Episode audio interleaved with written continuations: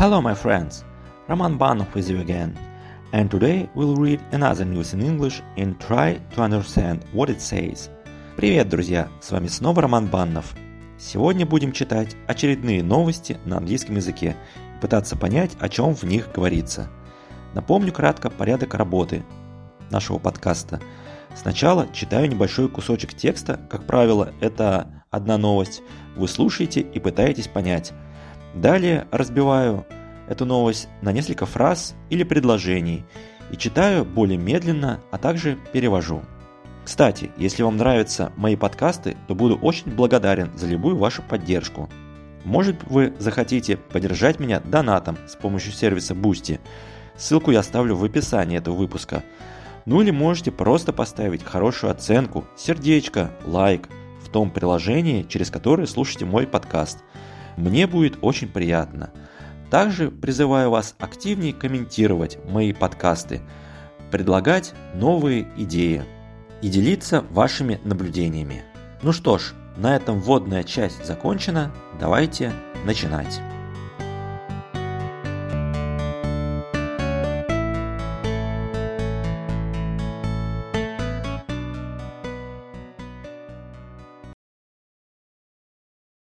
First news for today. Microsoft reported an attack on corporate systems by the Russian hacker group Midnight Blizzard, also known as Nobelium. Hackers gained access to a small percentage of corporate email accounts, including, including senior management and employees responsible for cybersecurity and legal functions. Давайте переведем.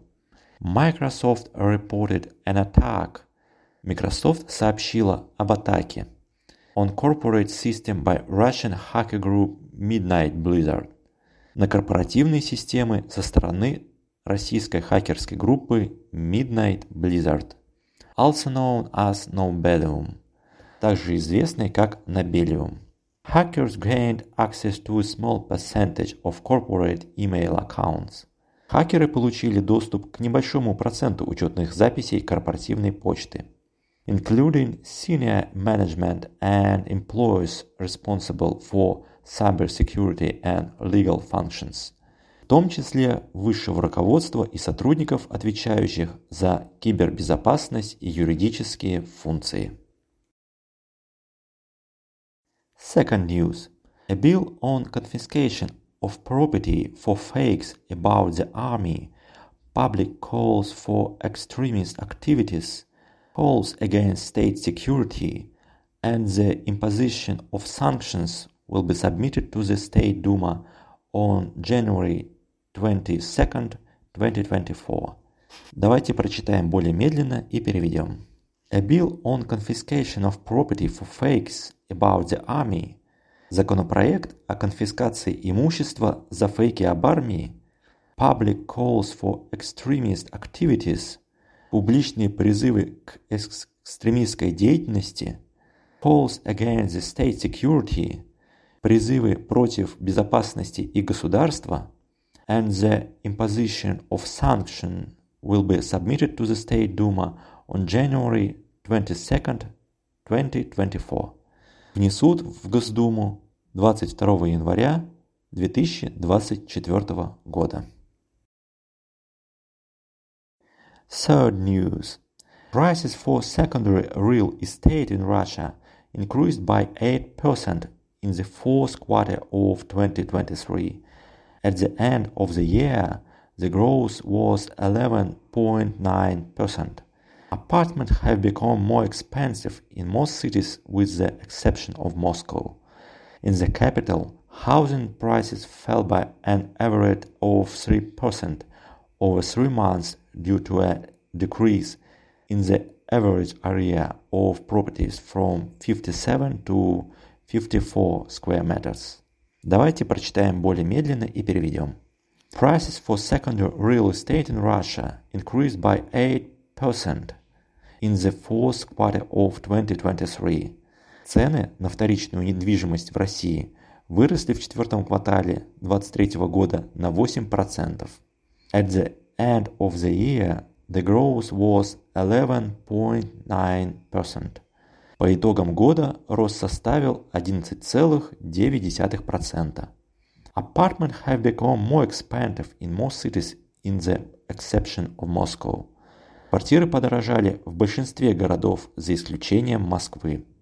In the capital, housing prices fell by an average of 3% over three months due to a decrease in the average area of properties from 57 to 54 square meters. В столице за три месяца жилье подешевело в среднем на 3%, из уменьшения средней площади объектов с 57 до 54 квадратных метров. Fourth news. Qiwi will sell its business in Russia to Hong Kong fusion factor fintech for 23.75 billion rubles. Also, after the sale of the Russian business, Qiwi PLC plans to repurchase up to 10% of its depository receipts traded on NASDAQ and the Moscow Exchange. Давайте прочитаем более медленно и переведем. Qiwi will sell its business in Russia to Hong Kong fusion factor fintech for 23.75 billion rubles. Qiwi продаст бизнес в России гонконгской Fusion Factor Fintech за 23,75 миллиардов рублей. Also, after the sale of the Russian business, также после продажи российского бизнеса, Kiwi PLC plans to repurchase up to 10%.